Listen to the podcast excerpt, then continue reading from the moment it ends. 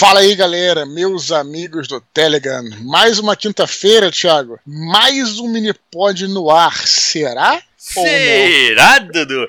Cara, vamos, eu espero que essa quinta ainda estejamos no ar, cara. Na verdade, a gente vem conversar exatamente sobre isso, né, Dudu? Vamos abrir o programa aqui. coisa, cara, que deu aí semana passada, velho. Essa treta cósmica aí, né, Thiago? É, cara, vamos começar falando sobre isso. Até pra dar uma, dar uma satisfação pro nosso público, né, sim, cara? Sim, sim. Enfim, rolaram umas tretas aí, como vocês já devem saber. Galera, a essa altura, deve ter se informado aí, enfim, não, não, nem sei se vale a pena a gente, a gente entrar nisso, né, cara? Mas o fato é que o Telegram saiu do ar, eu acho que foi justamente na quinta-feira. Não sei se foi na quarta. Foi, acho que na quinta, Dudu. Foi na quinta-feira, né, cara? A gente ia publicar que nosso amanheceu programa. sem o, sem o Telegram. Sem o Telegram, né, cara? Enfim. Aí é, eu quero só é, até saudar a galera, que você não, não, os, quem não conseguiu participar também, não foi culpa de ninguém, né? Claro. Mas teve uma galera que conseguiu aí continuar usando o nosso Telegram, né? Uhum. Via proxy, o VPN, né? Eu já tenho algum tempo que eu já que eu assino VPN, inclusive assino um pago que é mais seguro em tese, né, cara? Então eu consigo acessar de várias partes em tese do mundo, né, cara? Então Uhum. Consegui, então a gente conseguiu. Thiago, você conseguiu por quê? Por proxy? que Cara, eu fiz os dois, na verdade. Primeiro eu fui pro VPN, só que eu não paguei. E aí eu É. consegui mudar o proxy e ficou mais rápido. a gente conseguiu acessar, né? Então teve uma galera que ficamos lá. Foi até um clima meio cyberpunk, né, Thiago? Você não achou isso, né? É, eu que tinha uma- nossa, meio- só uma galera acessando. Só né? uma galera, tipo, É. quando dava na época do. Caralho, agora eu lembrei que era um negócio muito antigo, cara. O Mirk. Você lembra do Mirk? Sim, lembro, porra. Tu lembra que tinha o Netsplit no Mirk? Sabe o que, que é isso? Não, não lembro. Netsplit era um negócio que acontecia. Cara, se alguém lembrar, fala aí nos comentários, cara. Isso é muito. Caralho, isso é muito antigo, cara.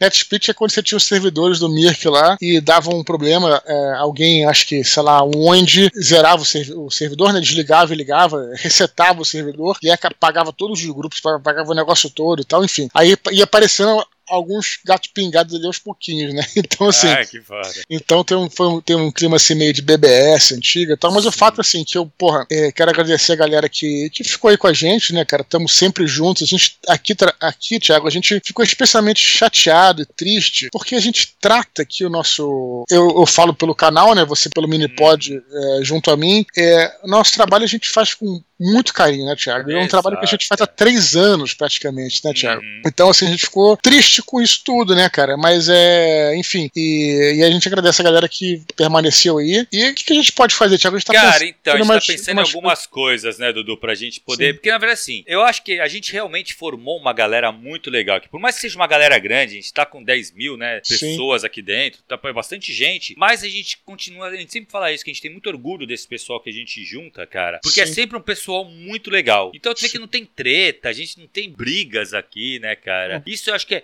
é um ambiente que a gente acaba é, formando, que eu acho muito legal e legal manter isso. Então, a confraria é extremamente importante pra gente, né? Sim, em todos os sentidos, né, cara? É, Eu, eu diria até assim, tipo, nessa coisa de é, no contato com, com a galera e até a nossa rotina, né, de nos reunir na terça-feira, né? Exato. terça-feira à noite, virou uma rotina pra gente, a gente manter contato, né? A gente Uhum. que mora longe, tudo isso que envolve, assim, pra gente é muito especial, né? De verdade, né, De Thiago? verdade, de verdade, cara. Então, assim, eu fiquei de fato, Dudu, com Uhum. muito medo de perder isso, cara, quando Sim, teve cara, essa sim. treta. Porque eu achei que realmente ia voltar, entendeu? E a gente ia ficar Uma hora ali que é um cagaço mesmo. naquele, é, naquele, no Prox, VPN, que sinistro isso, né? Bem, Uhum. o que eu acho? Eu acho que não cai mais. Sinceramente, eu acredito que não caia mais. Mas estamos pensando em algumas coisas pra manter, né, Dudu? Mesmo que aconteça o pior. Uhum, Uma sim. delas, a gente tá pensando em abrir um servidor no Discord. É, falaram muito sobre essa questão do Discord. Uhum. De novo, acho que nada, se acontecer uma merda, nada vai substituir o Telegram, né, cara? Lembra que a gente cara, tem é, O mil. formato do Telegram é, é único. Sim, o fato de você receber ali, porra, na, na- na- no mensageiro, né, ali, é, não adianta, não, não vai. É outra substituir. parada. Mas a gente- essa coisa do. Muita gente falou do Discord. É, na realidade, a gente pensa em abrir. Eu não, ainda não decidi se eu vou abrir ou não. Eu tô aguardando justamente você, Thiago, da Oficina Literária, que tá, tá fazendo É, esse eu, abri esse teste, um, né? eu abri um servidor no Discord pra oficina literária. Tá funcionando bem, cara. Assim, o pessoal ainda não tá muito ativo lá, como é nos grupos do Telegram. Mas, assim, o pessoal já tá entrando, já tem, principalmente os alunos já estão lá tal. E eu acho que é um pouco mais complicadinho rapidinho do que eu esperava, mas eu tô pegando jeito. E aí, dando, Sim. se funcionando, tá, a gente vê aí se a gente consegue fazer isso pra cá também. É, quando eu falo que não é a mesma coisa, não é que seja pior, é porque é outra é dinâmica. É diferente, é outra coisa. Né, outra coisa que a gente, tá, a gente vai fazer, na verdade, isso a gente já decidiu, a gente vai publicar o Minipod, geralmente sai na quinta-feira, né, no, no, Telegram, e sair, né, na segunda-feira nas plataformas. Agora vai ser na sexta-feira, é, bem cedo pela manhã. Na verdade, assim, até pensei em publicar no mesmo dia, mas acho que a gente tem que, pelo menos, dar exato, uma, um benefício para é, quem tá aqui. Exato, exato. Né?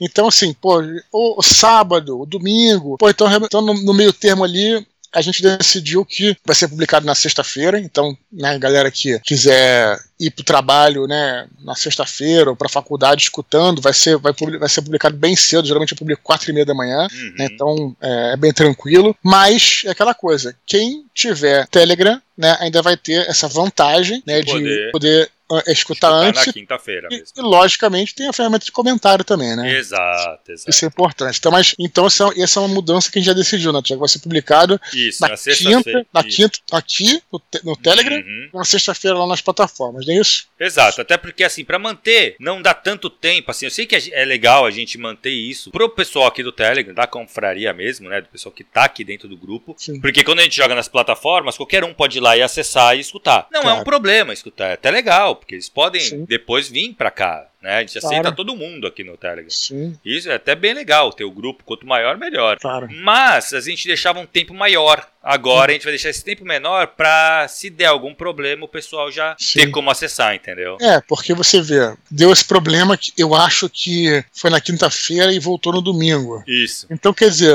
o, o cara, ele só foi escutar segunda-feira a parada. Exato, né? exato. Já, né, já tinha liberado E aí era feriado, acabou não escutando, Sim, entendeu? Exatamente, é isso aí. É.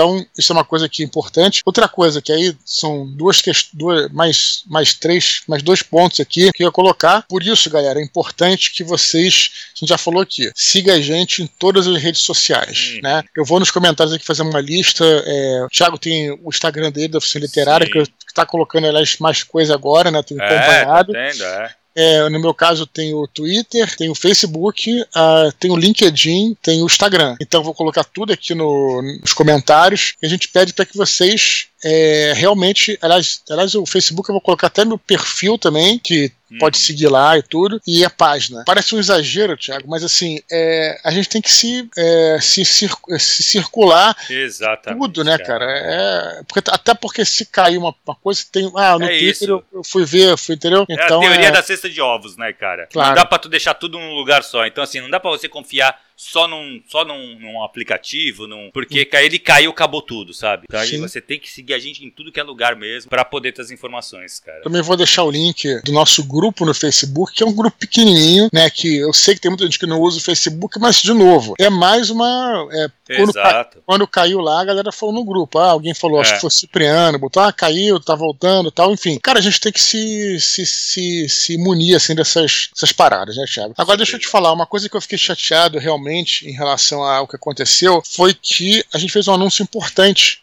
na, no mini pod passado, cara, né, cara? Sim. Então manda de novo aí, porra, pra ver se a gente cara, consegue. Cara, a gente tinha falado do curso que eu abri. Na verdade, eu falei, né, que a gente tava, eu tava abrindo um novo curso menor, de oito encontros só, só que é focado em contos. Então, assim, eu vou falar muito sobre teoria. Nesse curso eu vou ensinar muito sobre a teoria dos contos, o que, que é o conto e como escrever um conto. Isso apoiado em autores que Alan Poe, é, Maupassant, os teóricos também, o Alan Poe também como teórico, Piglia. Então, assim, tem algumas algumas, algumas coisas, cara, que vai ser legal desse curso, que não é só você aprender a escrever um conto, e sim você entender o que, é um conto e como funciona um conto e como ele evoluiu durante a história do conto, né? Então isso uhum. Cara, assim, eu tô muito orgulhoso do, da estrutura que eu tô montando. Eu tô montando o curso ainda, né? Tô escrevendo as coisas e tal. Então, cara, tô gostando demais da forma que tá ficando. A gente anunciou semana passada e eu tinha falado, Dudu, que eu ia abrir pra no máximo 25, podendo expandir pra 30. Uhum. Sendo assim, eu abriria duas turmas. Uma na quinta-feira à noite. Uhum e a outra no sábado de manhã. Sim. Bem, okay. já estamos com 25. Sim. Então, cara, eu acredito que vamos chegar nos 30. Então, é, é. muito é. provável que tenha essas duas turmas, tanto sábado de manhã, que aí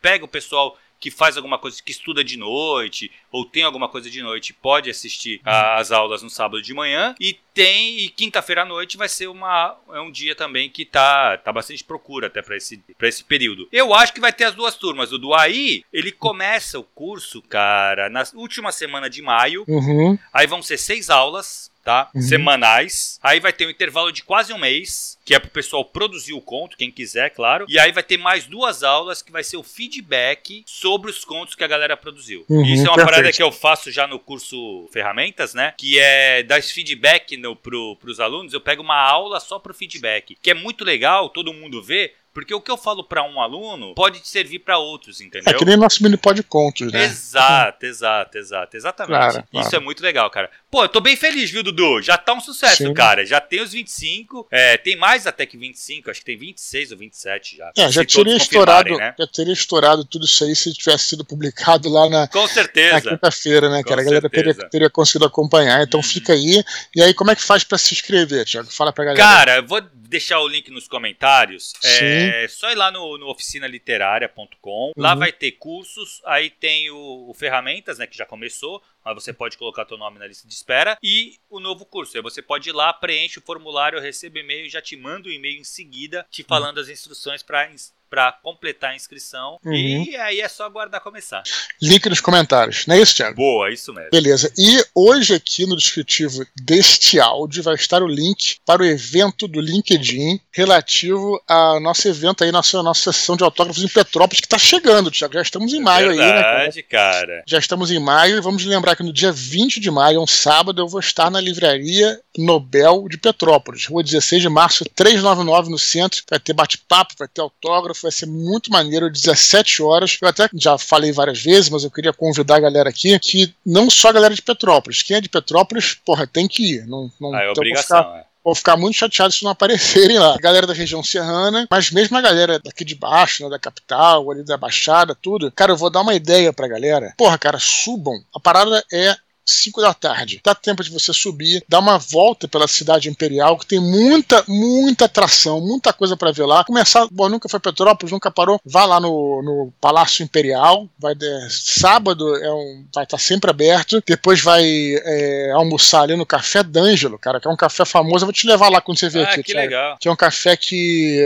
é, ele é meio imperial, tem, a, tem aquela, aquele café da manhã imperial com uma super, umas, umas baitas de umas, de umas torradas, sabe? Lá tudo é, é antigão, sabe? Tradicional, tudo. Então, cara, vai com a família, pega o carro, pega o ônibus, salta, salta na rodoviária, ali é tudo perto, tudo próximo, vai conhecer a cidade e aí 17 horas, encontro marcado lá na Livraria Nobel de Petrópolis. Beleza? Então. Pô, é... programa legal, hein, Dudu? Cara, realmente é maneiro. É, não deixe de participar, vocês vão adorar. E nosso, vai, ter, vai, vai ter o nosso bate-papo lá sobre que, que é sempre bacana, né? Então vou deixar uh, no, no, no, link do, do descritivo, vai estar tá, então o link do evento do LinkedIn né? Porque eu deixei lá do, do, Facebook e o LinkedIn também permite abrir evento, claro que é uma coisa menor, tal, né? Nossos círculos de LinkedIn ainda são menores, mas se você tem, se não tem Facebook e tem LinkedIn, entra no LinkedIn, até aproveita e me adiciona como amigo lá, é como contato lá, lá é contato, contato é, negócio é, mais profissional, né?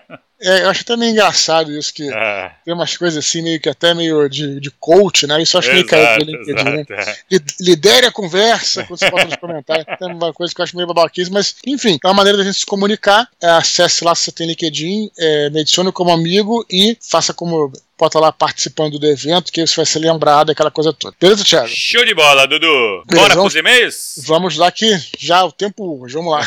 vamos lá. Primeiro e-mail de hoje, Daniel Rovadic. Ele fala assim, ó. Olá, Dudu e Thiago. Gostaria de trazer um pouco de filosofia e não ficção à pauta do Minipod e perguntar se vocês costumam ler conteúdo dessas áreas. Especialmente do ponto de vista de um escritor, Dudu. Você procura esse tipo de leitura para inspirar temáticas ou conflitos nos livros? O último livro livro de não ficção que li foi o Algoritmos de Destruição em Massa, de Cat O'Neill, que traz discussões de problemas que já ocorrem, principalmente nos Estados Unidos, devido ao avanço do uso das inteligências artificiais em nosso cotidiano. Como muitas vezes a realidade é mais absurda do que a ficção, vi ali muitos insights para contos de ficção científica, por exemplo. Abraços, até uma próxima, Daniel Rovadic. E aí, Dudu? Claro, né, cara? Tipo, quando é, eu sempre que faço um livro que é um pouco mais histórico, mesmo os que não são tão históricos, têm é, muita biografia, né? Uhum. Mas lembro particularmente da série de Santo Guerreiro, que tem Inclusive no meu site lá tem um. Acho que eu fiz um vídeo, na verdade, falando sobre principais livros, logicamente de não ficção, nesse caso aí, que eu usei que são básicos ali para fazer pesquisa, né? Sobre. sobre a, claro que você faz a pesquisa no local também, mas tem a pesquisa nos livros. Eu já falei vários, vários, muitas vezes sobre isso, é, é muito importante. E ela é importante não só para você saber o cenário, né? Onde você vai trabalhar e não cometer nenhum erro absurdo. Digo erro,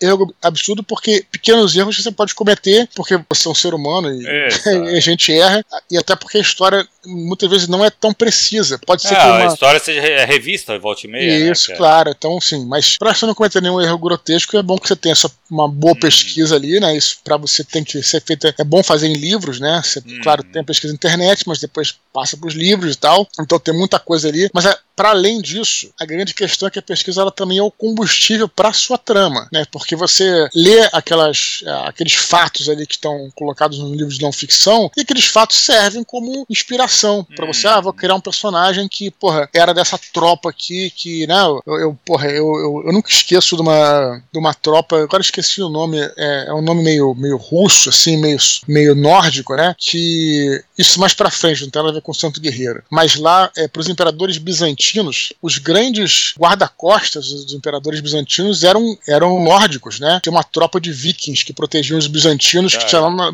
já, viu, já viu falar disso? Não. Tem até o nome, é, Verchanix, Verchanax, uma coisa que assim foda. que esqueci, é com V, né? Eram os vikings, assim, fortões, que eram os caras mais leais aos imperadores bizantinos. Isso mais pra frente, lá por 500, né? Depois de Cristo, não hum. nesse. Então, porra, olha só, você vê isso aqui e fala, pô, que legal, vou criar um personagem que é um guarda-costas desse e tal. São coisas diferentes, interessantes. Então, acredito que a não ficção e, pô, lembrei também aqui do livro que você mais gosta, que é O Anjo da Morte, né? Que teve.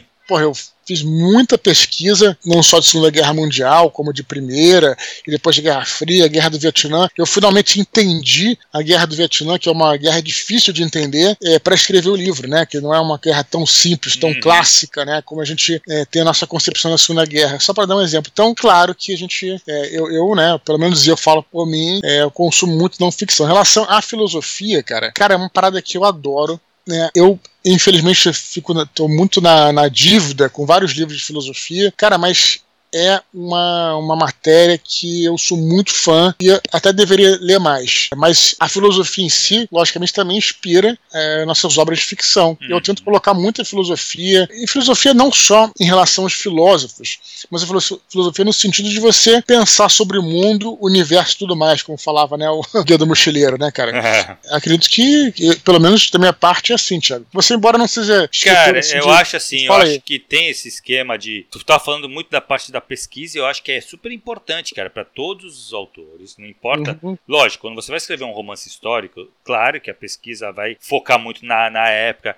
Mas, cara, mas qualquer tipo de romance que você for escrever, fatalmente Isso. você vai ter que ler alguma coisa pra. Eu, uhum. Engraçado, né? Eu tava. Eu tava lendo, não, estou lendo. O clube uhum. de leitura vai começar essa semana, começou ontem, na verdade, foi o primeiro encontro. Uhum. O ensaio sobre a cegueira do, uhum. do Saramago. Que Livro uhum. maravilhoso, por sinal. A gente tá no começo, mas é um livro maravilhoso. Cara, e assim, um negócio que eu reparei. No começo, o Sara... eu tenho certeza que o Saramago pesquisou muito sobre medicina. Sobre uhum. doenças é, relativas aos olhos, né?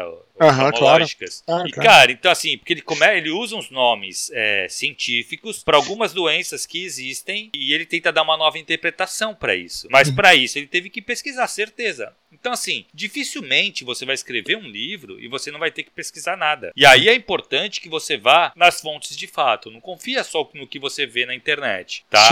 É, tenta buscar livros que falam sobre isso. Então, eu acho que para qualquer escritor é essencial ler livros de não ficção. Uma hora ou outra você vai ter que ler livros de não ficção, cara, para o seu livro. Claro, eu, claro. de não ficção que eu leio, eu leio muito ensaio, né, Dudu? Uhum. Eu tô falando esse curso de contos. Cara, o que eu li de ensaio sobre conto não tá escrito. Eu li, uhum. assim, uma porrada de autor, falando sobre a mesma coisa, só que só com várias óticas diferentes, né? Para eu uhum. poder construir a minha, que é que eu vou Sim. passar no curso. Sim. Ah, muito legal. Muito bom sobre essa questão dos algoritmos, né? É, e inteligência artificial, né? É a coisa do momento, né, cara? Assim, realmente Exato. a gente tá, tá vivendo um momento, assim, bem simbólico sobre isso, né, cara? E, claro, cara, tem, tem muita ideia de, de, de, de coisa para ficção, ficção científica, né? O próprio Skynet, não era Skynet que era do Sistema do, Futuro? Sistema do Futuro, exato. Que era tipo esse uhum. as máquinas, tudo, né? Então, enfim. É, exato. Isso aí a ficção sempre bebeu muito disso. Né? Claro. Matrix tá aí. Sim. Beleza, então, Dudu. Próximo e-mail, Danilo Oliveira Ribeiro. Ele fala assim: Olá, amigos. Venho comentar um mini-pod especial sobre Backrooms, em que o Eduardo e o Afonso Solano mencionaram sobre humanos paranormais. Assisti ao vídeo que postaram do James Randi, é, Desmascarando Charlatões. E uma coisa que achei interessante é que, ao meu ver, essas pessoas de fato acreditavam em seus poderes, uma vez que elas tiveram a disposição de se apresentar em um programa onde o apresentador tinha o objetivo claro de provar que não tinham poder especial algum. Ou então acreditavam que poderiam enganar o James Randi ao vivo. Trazendo esse gancho para o campo da literatura, Quero elogiar o trabalho do Eduardo em fazer esse tipo de abordagem em Santo Guerreiro. Em diversos momentos do livro, somos apresentados a esse dilema do real versus sobrenatural. O que mais gosto disso, no romance, são as evidências que nos são apresentadas durante a história, que ora nos fazem pender para o sobrenatural, ora para o natural, nos cabendo assim o papel de Randy, ao tentar buscar explicações lógicas para tais fenômenos, ou simplesmente acreditar que foi algo além da imaginação. Atenciosamente, Danilo Oliveira Ribeiro. E aí, Dudu? Cara, eu acho que no caso desses paranormais, entre aspas, e do James Randi, eles não, não se acreditavam, não. Acho que eram charlatões mesmo, cara. É, era, cara, porque ele oferecia uma grana, né? Sim, é, claro. Os caras estavam atrás do dinheiro ali. Eu acho que eles, não, no primeiro momento, não, é, não conheciam é, muito o trabalho do, do James Randi, e aí depois esse programa que ficou muito conhecido e acabou. Aí depois o James Randi foi desmascarar outros charlatões. Ele, ele é. era demais, cara. Ele, ele, desmascarou vários. Aliás, tem, tem um filme que eu não sei onde é que tá, cara. Procurem, que é Honest Liar. Um filme muito bom, cara. Muito bom mesmo, assim. Que é essa história do James Randi que, enfim, que eu já falei aqui, né? Que ele fazia essa. Faz, fazia essa. Ele ia desmascarando e tal. É excelente a parada. Então, eu acredito que, que a galera não sabia, não. O pessoal tava querendo realmente. Até porque o cara que. Pô, o cara é paranormal, vai num programa de televisão para ganhar dinheiro, né? É, sei lá, cara. Né, cara. É meio, meio complicado, né? é. né? Enfim, é, de tudo deve ser um charlatão de Araque, né? Porque é. cara, enfim. Beleza. Quanto à questão aí do Santo Guerreiro, eu acho que é isso mesmo, cara. Eu acho que é,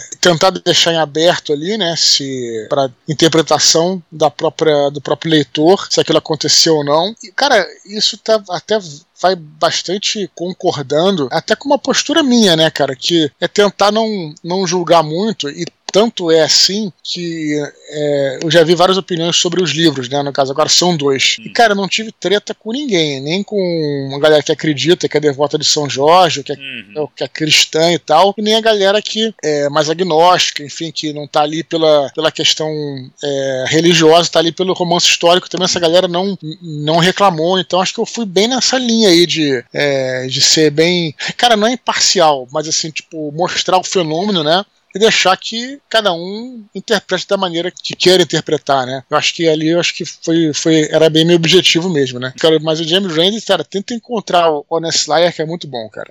Cara, legal, eu achei animal esse bagulho. Falando do teu livro, eu até usei ele como exemplo, cara, o Santo Guerreiro, uhum. no, na minha aula de, de segunda-feira, que eu falei sobre narrador. A gente tava falando sobre narrador e ponto de vista e tal. Uhum. E eu falei que. Eu foi... vi lá, eu vi lá no. Quem, quem segue a oficina literária no Instagram tava sabendo dessa parada aí. Ah, né? é verdade. Eu botou e... lá. Cara, a gente, é, eu achei que tu foi muito sagaz em usar o narrador do, do Santo Guerreiro. Você claro. usa a Helena, o Eusébio. Então, assim, ali você consegue colocar um narrador que ele fica. É um narrador que a gente não pode confiar tanto, né? Sim, Porque ela, claro. tem, ela tem um lado, ela é claro é religiosa, então ela tem.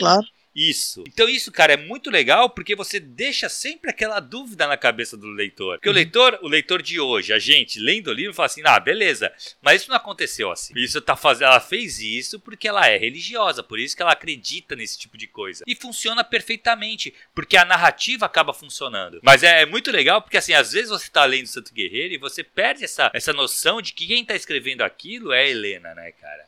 Sim, então, não. Cara, é maravilhoso isso aí. Não, e você fala muito dessa questão é, religiosa que ela mesma tenta é, se ser imparcial, se, né? se blendar Uhum. Né? Mas, por exemplo, você vê que no próprio. Até no, é, no começo do próprio Roma Invicta, logo no início, tem uma outra questão que às vezes passa desapercebida, que é, é, uma, um, é uma, uma supervalorização da cultura grega.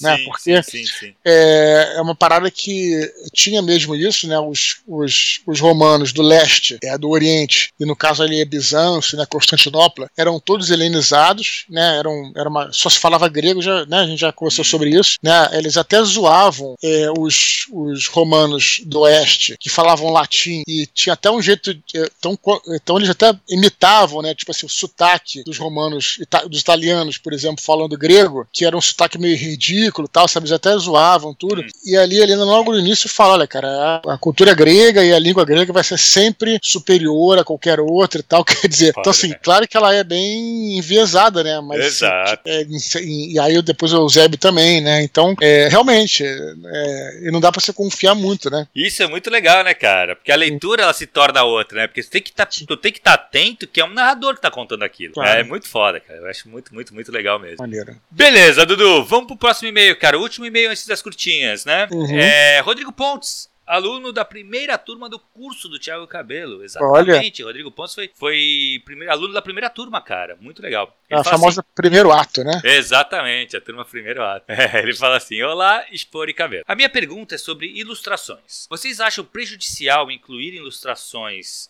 de personagens no livro, conversei brevemente com o Cabelo sobre isso e lembro de ele falar que não gosta muito, pois restringe a imaginação do leitor. E você, Expor, concorda? No meu primeiro livro, fui contra o conselho do cabelo e decidi incluir ilustrações. Antes de cada capítulo, que apresenta um personagem importante, tem a sua ilustração. Minha principal motivação é que encontrei um artista cuja arte combina muito com o estilo, tema da minha história, e achei que enriqueceria a obra. Aliás, esse é o livro cujo primeiro capítulo vocês avaliaram na primeira edição do Minipod Contos. Ele já está autopublicado na Amazon. O título do livro é as Neofiandeiras de Val. É uma ficção científica leve, que se passa nos dias atuais e com pessoas comuns. Queria dizer que a confraria tem um papel fundamental nesse livro. Quando decidi me tornar escritor, entrei para o canal do Telegram. Daí conheci o curso do cabelo e me inscrevi. Junto aos, a outros alunos, formamos um grupo de escritores iniciantes. Ao longo desse caminho e com toda essa ajuda, fui escrevendo e aprimorando minha escrita. E tudo isso culminou nesse livro, o qual tenho muito orgulho. Portanto, Obrigado por terem criado esses espaços. Abraço, Rodrigo. Que legal o e-mail, cara. Excelente e-mail do nosso querido Rodrigo aí. Inclusive, convido ele, tá? Convido ele, o Rodrigo está nos escutando agora. Fique à vontade para colocar o link do seu livro nos comentários, né, Thiago? Aqui do, Porra, cara. Post, né, cara. Muito legal. Isso, fique à vontade, faça isso, né? Claro que acho que vai ser legal. Então tá, tá autorizado aí você fazer isso. Então fica, fica o convite e convite também pra galera que que está escutando aqui, justamente para conhecer, né? Clicar nesse link e conhecer o livro dele lá, né? Que uhum. tá, tá na Amazon, né? Cara, então, sobre essa questão de incluir ilustrações nos livros, né, cara? Cara, eu vou, vou falar uma experiência minha aqui que eu, que eu passei muito antes de, de ser publicado, cara. Assim, tipo, numa época, sei lá, há 20 anos atrás, eu me lembro que eu tava numa livraria, cara, e vi uma capa de um livro. Lembra do Angus? Acho que é o primeiro guerreiro. Sim, lembra sim, do sim, Orlando Paz Leme? Não lembro. lembra desse cara? É até meio polêmico esse cara, mas não vou nem entrar em polêmica, porque, enfim, eu não, não, não pesquisei, não tem nem por que falar mal nem bem do cara, né? Eu me lembro que eu peguei o livro e parecia interessante, a capa parecia interessante, aí eu abri o livro, era um livro, era um romance com papel couché, que eu já achei estranho, né? Uhum. Porque, porra, né? É, parece uma coisa meio de quadrinhos e tal. E tinha várias ilustrações bem próximas a quadrinho, né? Em várias páginas e tudo. E eu falei, pô, Até o que... traço era bem quadrinho, né? Sim. Aí eu falei, pô, mas será que isso aqui é uma história em quadrinho? Mas peraí, mas tem, tem muito texto aqui. Pô, mas. Uh, beleza, então é um romance. Pô, mas tem muita ilustração, sabe? Então, cara, eu me lembro que isso, de falar, não é falando mal do autor nem nada, embora tenha essas polêmicas, não é, não tô, tô falando o que eu, como é, como é que eu reagi na hora, tá? Cara, eu fiquei confuso é, e aquilo não me chamou atenção, gerou uma confusão, né? Pô, é um romance, mas é em papel couché e com um monte de ilustração, e não eram umas ilustrações assim, tipo, sabe aqueles livros antigos do, não sei se é infantil ou infantil juvenis, é, uns livros antigos que, que tem assim, capa dura e tem umas, uns desenhos bem próprios, assim, estilografia e tal, às vezes fica legal, às vezes fica bacana, mas não era bem o caso, tá entendeu, cara? Era uma coisa assim, meio muito pro lado do quadrinho e, pô, papel coucher. Cara, uhum. cara, aquilo me gerou uma confusão e eu falei, pô, cara, não, é, não sei, não, não, não tá legal isso aqui. Aí foi no mesmo dia que eu comprei o, no lado, tinha o, o Rei do Inverno do Cornell. Eu abri e falei, cara, isso aqui é um romance, sabe? Uhum. Tipo, um romance mesmo, assim, sabe? Aí fui e comprei, entendeu, cara? Então, é claro que não existe regra para nada, Thiago. Na arte, na literatura, não tem regra. Mas eu não sei, cara. Eu acho que talvez, é, é claro que o Rodrigo que vai avaliar, mas eu te digo que dependendo da situação, isso pode ser um fator, um fator de decisão, né, de um leitor, hum. né? Será que ele entendeu a tua mensagem? O que, que você quer passar por ali? Porque o meio é mensagem, né? A mídia que você usa para transmitir também é a mensagem que você está transmitindo, entendeu, hum. cara? Então, o que, que você está transmitindo com aquele meio? O que, que você quer trazer? Você quer trazer uma coisa mais visual? Você quer trazer mais uma imaginação, literatura? O que, que você quer? Então, eu acho que, enfim, pode gerar uma confusão dependendo, dependendo do caso. Então é, vale a pena o Rodrigo avaliar. Eu não posso avaliar porque eu nem vi a parada, entendeu, uhum. cara? Mas vale a pena fazer uma avaliação aí. É, cara, vamos lá. É, falei, falei, vou, não falei eu nada. Vou, né? Eu vou repetir o que eu falei para ele. Eu acho que o meu, meu problema com ilustração, eu não sou contra, completamente contra, não. Eu acho que muitas vezes, em romances de tanto histórico quanto em, em romances de fantasia, eu acho extremamente necessário vir a parte cartográfica, a parte dos mapas, que é pra ah, você sim, entender. Não, porque às vezes. Não, é isso que ele não, não, não, não, é isso. Não, não, não é isso. Tanto é que é de personagem que ele uhum, coloca. Uhum, é. Mas por que, que eu acho que é importante ter cartografia? Para você entender a parada, que é, seria muito complicado você explicar isso descrevendo. E as pessoas conseguirem entender. É um trabalho de descrição muito foda, né? Você descrever um mapa e todo mundo entender exatamente aquilo que você descreveu. Então, agora, pra personagem, cara, eu acho que o legal é você conseguir dar, deixar com que o,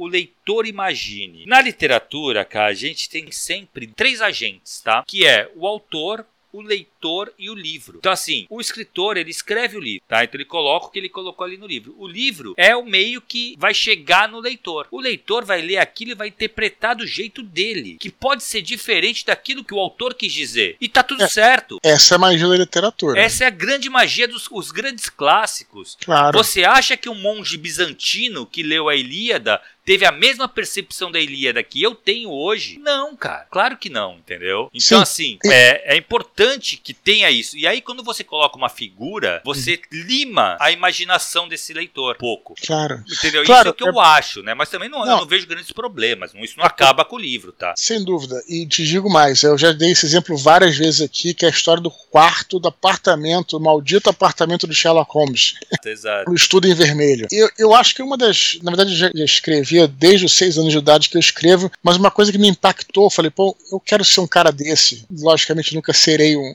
um Conan Doyle, mas eu digo assim, uma coisa que me impactou quando eu tinha lá uns 13 anos, tal, que eu fui ler o Estudo em Vermelho, né? É o primeiro livro de Sherlock Holmes que descreve o apartamento dele, né? Uhum. E não é uma coisa longa de, porra, 20 páginas. São duas, três páginas que o Watson descreve como é que é o apartamento e tal. E eu, com 13 anos, com pouca referência, eu entendi perfeitamente. E depois é, fui ver filmes sobre Sherlock Holmes, fui ver depois, não foi antes de ler o livro. Lá pelos meus 15, 16 anos, o apartamento era idêntico como eu tinha imaginado. Então nesse momento eu falei, pô, esse cara é um mago, cara, é um mágico. Exato. Porra, como é que o cara consegue com palavras, com tinta, o cara não tem um traço. Se ele tivesse chegado, ele tivesse uma, um diagrama. Né, cara? Porra, aí fica mais fácil. Mas, pô, eu não preciso de nada daquilo, entendeu, cara? É o, é, é, é o famoso teatro da mente que a gente Exato, fala até no RPG. É.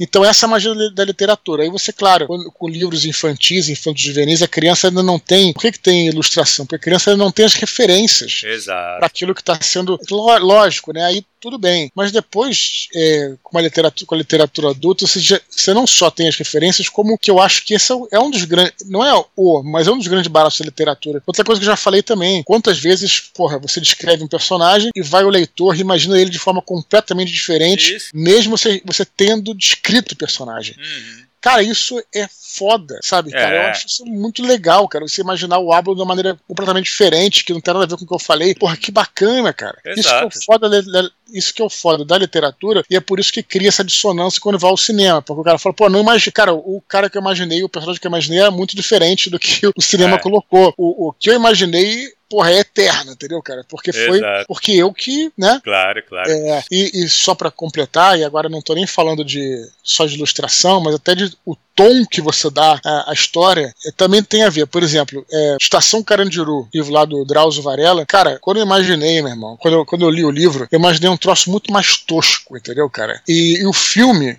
ele traz, porra, não tô criticando não, é, é a decisão do Babenco, mas traz lá umas atrizes, porra, bonitas, cheirosas, uns caras mais, sabe, É, sa- é. sarados, e aí tem uma hora lá que tem uma, uma, uma, uma- cena que o cara mete a mão na privada e aí um rato morde o dedo dele, e é uma cena assim um pouco mais cômica, talvez por não ficar tão pesado no cinema. Cara, no livro eu imaginei aquilo ali, pô, imagina tu enfiando a mão na, Exato, porra. o cocô, o rato, e o rato arrebentando teu dedo. Porra, cara, isso é um troço assim, sabe? Tipo, e, então a literatura tem essa magia, você que vai direcionar. Sim, né? exatamente. Então, essa é a grande coisa. Agora, repito, arte é arte, é o que ele faz como ele quer, né? Exato. Não, então, agora voltando, assim, eu entendo o que o Rodrigo falou, porque ele realmente, eu sei a, a arte que ele tá falando, porque eu vi, acho que deve ser a mesma da arte da capa. É realmente um artista muito legal e conversa muito com a obra dele. Eu não li o livro dele, então eu não posso falar. Eu li, a gente leu aquele primeiro capítulo, eu sei do que se trata. Eu não li, eu até, eu até tô devendo pra ele ler esse livro dele, porque realmente eu, eu, eu preciso ler, é que eu tô sem tempo mesmo, tô emendando uma leitura crítica na outra, e tem o livro também do, do clube, então tá difícil de arrumar tempo pra ler. Ah, agora,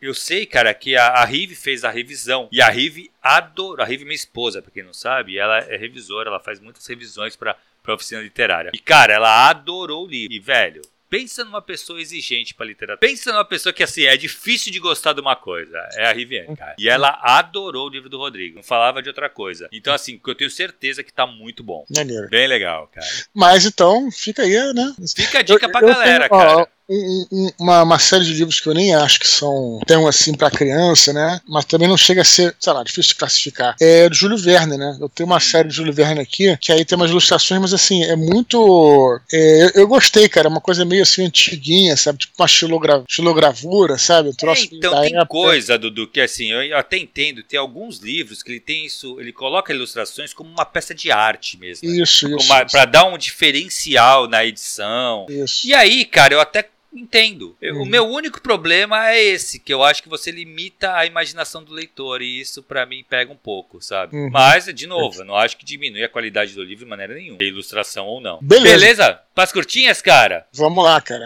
Primeira curtinha de hoje, o Cipriano pergunta se conhecemos o conceito Kishotenketsu, que é uma técnica de narrativa japonesa. Ele pede para que expliquemos como ela é usada na construção de uma história e se temos alguma recomendação de leitura para a galera entender melhor como funciona. Segura essa bomba aí, Dudu.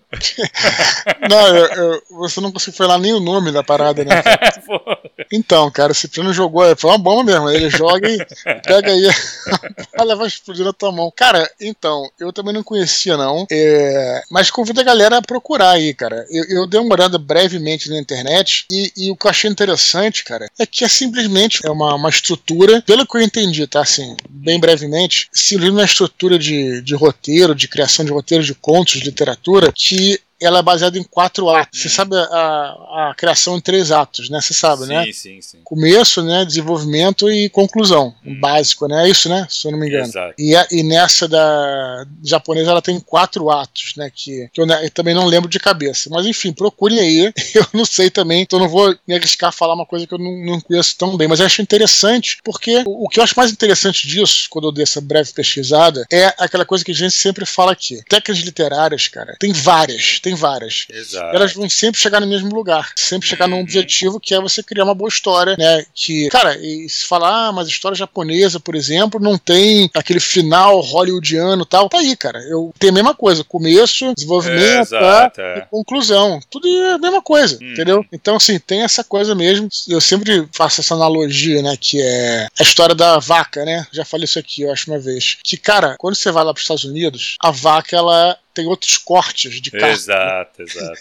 Aqui você tem maminha, alcatra, tudo. Hum. Lá você não tem isso. Tem aquele tibone. Tibone, né? exato. Né? Cara, mas é, não é que a vaca seja diferente, cara. É a mesma vaca. Só que os cortes. Só que cortam ela diferente, né? Pode crer. Exatamente, exatamente, entendeu? Então, assim, é a mesma coisa. Só que é uma outra maneira de se entender hum, é a, a, construção da história. Mas a, as técnicas são diferentes, mas o objetivo é o mesmo. Uhum. Então procure aí. E se o Cipriano quiser depois mandar uma curta, ou então mandar um e-mail explicando, joga a bola de novo. Joga, devolve a, bomba, mano. Peguei a granada e joguei de volta no Cipriano.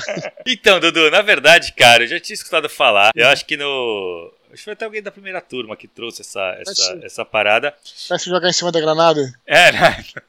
Não, não, eu não sei também, porque assim, eu não fui atrás ainda. Uhum. Eu não tive tempo porque eu queria. Se for pra, eu quero estudar de fato. Mas eu sei que é muito usado em mangá. E, cara, assim, a gente sabe que o mangá é um sucesso mundial, né, cara? Assim, é uma coisa que faz sucesso. Aqui no Brasil faz muito sucesso. Não é à toa que a Companhia das Letras comprou a JBC, né, cara? Uhum. Então, assim, tem a sua importância. É que, cara, eu estudo várias, vários, e eu sempre chego no Aristóteles, né? Que é a versão aristotélica, que é o, o, os três atos: o começo, ah. o desenvolvimento e a conclusão, cara. Porque todos ah. eles vão seguir isso. Tem uma galera meio maluca aí que quer quebrar os três atos, mas mesmo assim eu ainda não encontrei nada que seja minimamente é, qualidade, com qualidade, que não a siga esse, esses três atos, entendeu? Então, a própria jornada do herói, a versão resumida, né? Exato. Tem vários acaba, pontos, mas assim, você, você sai... três atos sai de casa, tem desenvolvimento e o retorno para casa. É isso, né? é. Então, é isso. Quase todos têm, Dudu. No, é muito difícil. Tanto é que no curso, no, no, Ferramentas, eu trabalho com os três atos porque é o mais básico, né? O, uhum. o resto sai dos três atos, parte dos três atos para desenvolverem outros, outros esquemas, outros, é, uhum. É outras formas, né? E eu acho que, cara, é super válido. Eu, o que eu falo no curso e eu falo aqui também é o ideal para o escritor é que ele conheça o máximo possível e puxe uhum. o que há de melhor de cada uma para sua obra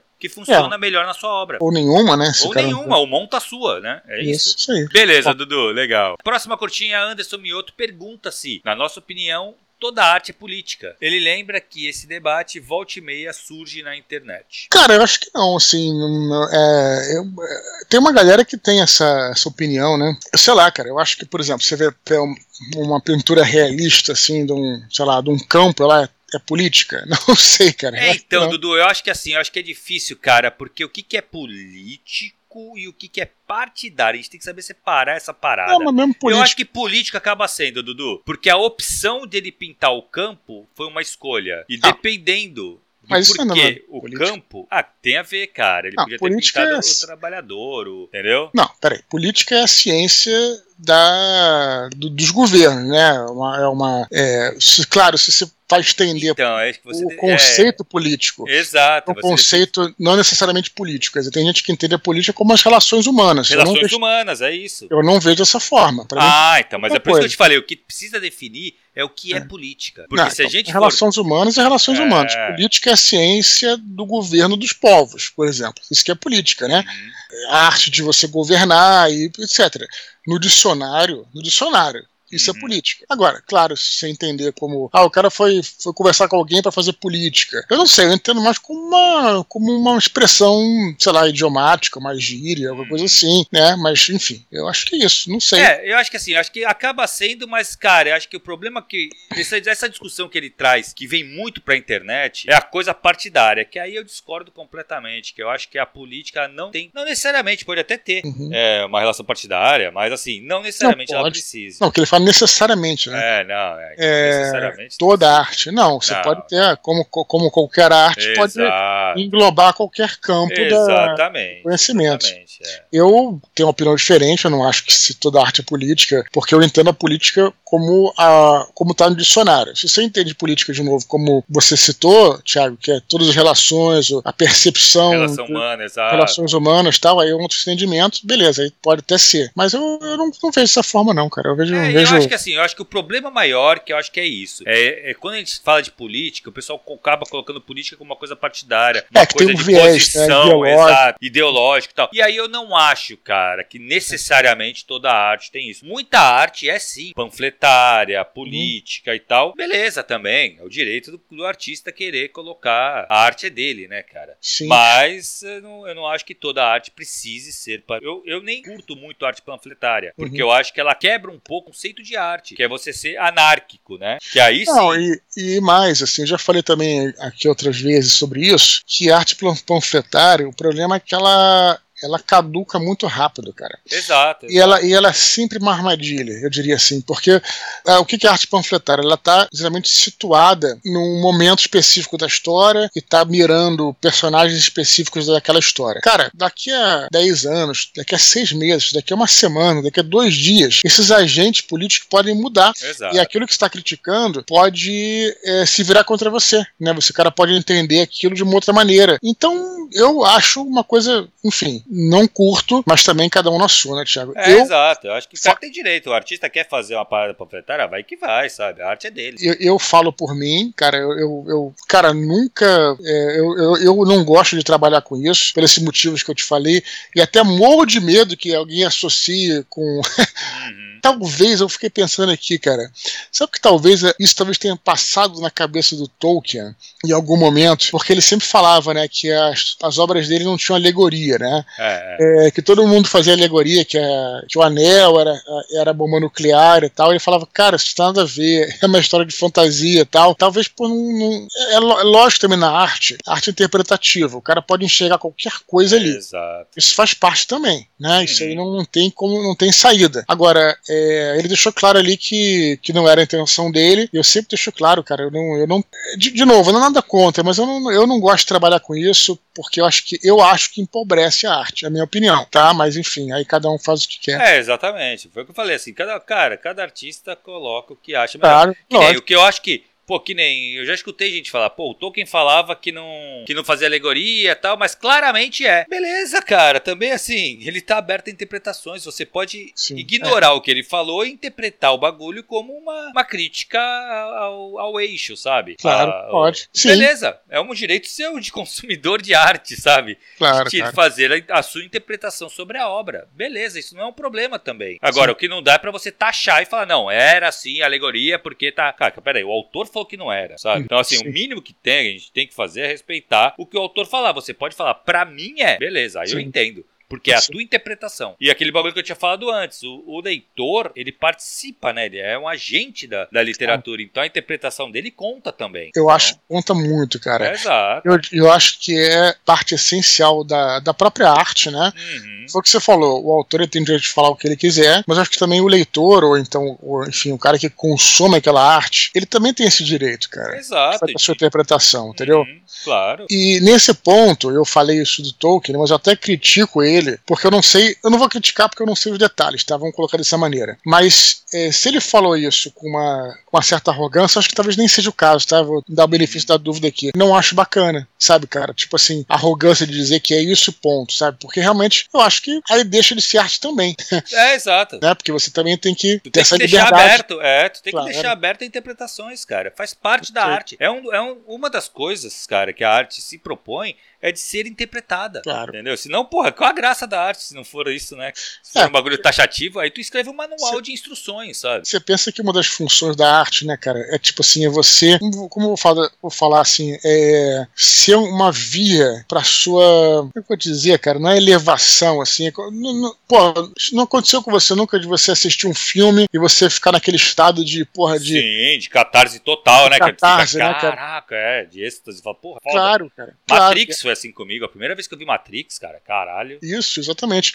Então, é, conta esse sentimento, né?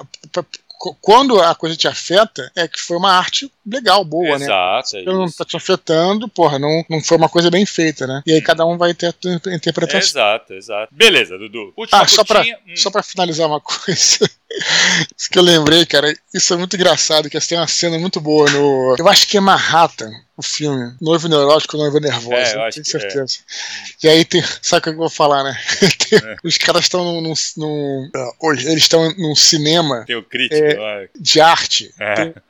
Um cinema de arte. E esse cinema. Isso é- era muito característico, porque o, o Woody Allen deve ter frequentado muito, né? Com certeza. E tem lá um cara na fila se achando o máximo. De É. novo, aqui a gente tá criticando sempre essa arrogância da o pedante, né, cara? Exato, exato. E aí o cara falando, eles estão falando sobre o filme lá, e o cara na fila pedante, ele falando, pô, mas então o professor tal nesse filme, ele estava se referindo a tal coisa tal. E aí o Diala acha, acha o cara muito pedante e entra numa. O Diala é um personagem, né? Entra numa discussão é, com o sujeito, né? Fala, não, o professor não falou isso, não, falou você é um burro, você não sabe nada tal. Eu, pera um pouquinho. Aí o professor. Aí, que aí é meio surreal o negócio, né? Mas a piada é boa. Ele puxa o professor que tá num canto fala: aqui, aqui tá o professor que fez o, que fez o filme. Você falou isso? E o professor falou: não, não, não falei nada. Você interpretou de forma totalmente errada, você é um idiota. Muito obrigado.